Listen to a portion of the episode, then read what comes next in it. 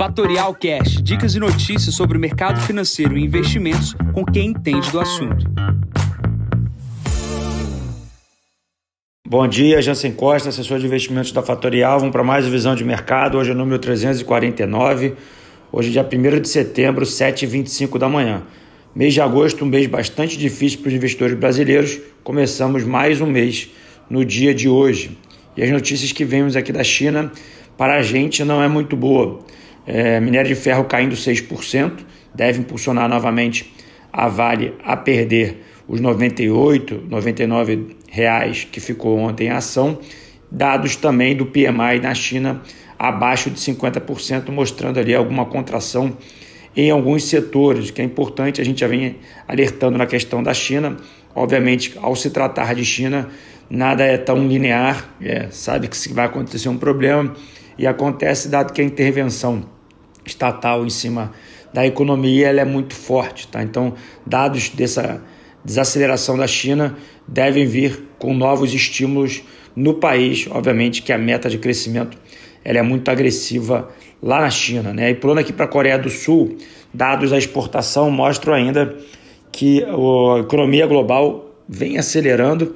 Então, dados mistos vindos de diversos países mostram que alguns países estão em fases diferentes e a, China parece estar numa fase diferente do outro, da outra parte do mundo, porém a economia no mundo continua ainda pulsando e crescendo. Tá? Então a Coreia do Sul dá essa indicação. Pulando para a Europa, PMI bastante forte na região, 61,5 versus expectativa de 61,4. Lembrando que PMI abaixo de 50 é contração e acima é aceleração. Né? E a gente também tem maior nível de pedidos não atendidos da indústria desde a sua, o início da sua fase histórica. Né? Isso muito por conta da questão da cadeia de supply chain, que não tá, não estão conseguindo fornecer produtos para dado uh, esse processo de desarranjo da economia global. Então a gente tem países acelerando, o continente europeu parece ser esse, a China desacelerando, e aqui no Brasil a gente bastante dependente da China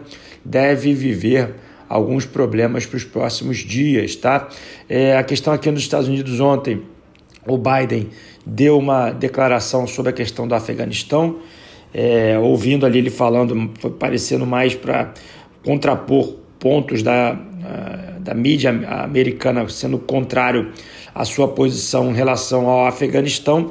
É, muitos analistas internacionais começando a criticar a postura de Biden como presidente dos Estados Unidos, obviamente é, não será o primeiro nem será o último a ser criticado no mundo hoje que dá opinião sobre tudo. Mas aqui pulando aqui para o Brasil, que é o que interessa, fechou o mês de agosto, mês de agosto uma, é, bastante difícil para as alocações de pessoas físicas em geral, tá? fundos multimercados não performaram, a, a bolsa praticamente no zero a zero, perdendo aqui da inflação, e obviamente os únicos ativos que se beneficiaram nesse mês foi atrelados ao IPCA. Tá? Obviamente ninguém tem todo o patrimônio atrelado ao IPCA, é, mas foi a única categoria que venceu a inflação. Publiquei essa imagem no meu Instagram pessoal aqui uh, no dia de hoje. Tá? Outras questões que vêm do dia de hoje é a bandeira nova tarifária, né? uma bandeira, uma super bandeira vermelha. Isso deve impulsionar o IPCA para na casa de 8, 9% no ano. Obviamente, isso impulsiona mais ainda essa categoria de investimento em renda fixa atrelado ao IPCA. E a gente também está vendo aqui no Brasil um giro bastante intenso de portfólio, ações que deram resultados no primeiro trimestre e no segundo trimestre. É, neste é, último TRI é, não vieram performando muito bem. Então é, a gente precisa estar atento a essas oportunidades aqui na, na Bolsa Brasileira e também tendo a clareza que nada é eterno. Né? Então, boas empresas que estão com preços abaixo nesse momento, que sofreram nos últimos 30 dias, não necessariamente passaram a ser empresas ruins. Então, cuidado na sua tomada de decisão em zerar bolsa ou tomada de decisão em ficar aí é, preocupado com a rentabilidade de curto prazo. Ninguém é feliz e ninguém vai ganhar dinheiro todos os meses se tomar risco. Chama atenção para a agenda de hoje. A gente tem uma agenda intensa no Brasil e nos Estados Unidos, começando aqui às 7 horas da manhã. Temos uma reunião da OPEP, então vamos ver o que vai acontecer com relação ao preço do petróleo. 9 horas da manhã Temos o PIB do Brasil, 9,15. Temos os dados de emprego privado nos Estados Unidos e às 10h45 o PMI americano. Lembrando que na sexta-feira a gente tem payroll uh, para dar o tom uh, do final da semana. Nesse momento é S&P 500, 4.532 pontos, sobe 0,32, o VIX na casa dos 18,45, o petróleo subindo 71,69 e o Bitcoin operando na casa dos 47.655 dólares, com uma ligeira alta em relação a ontem.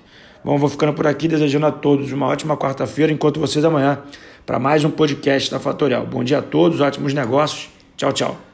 E esse foi mais um Fatorial Cash. Para mais novidades e dicas sobre o mercado financeiro e investimentos, siga a Fatorial no Instagram, @fatorialinvest. Para conteúdos exclusivos, entre no nosso Telegram, Fatorial News Informa. Para saber mais sobre a Fatorial, visite o nosso site fatorialinvest.com.br.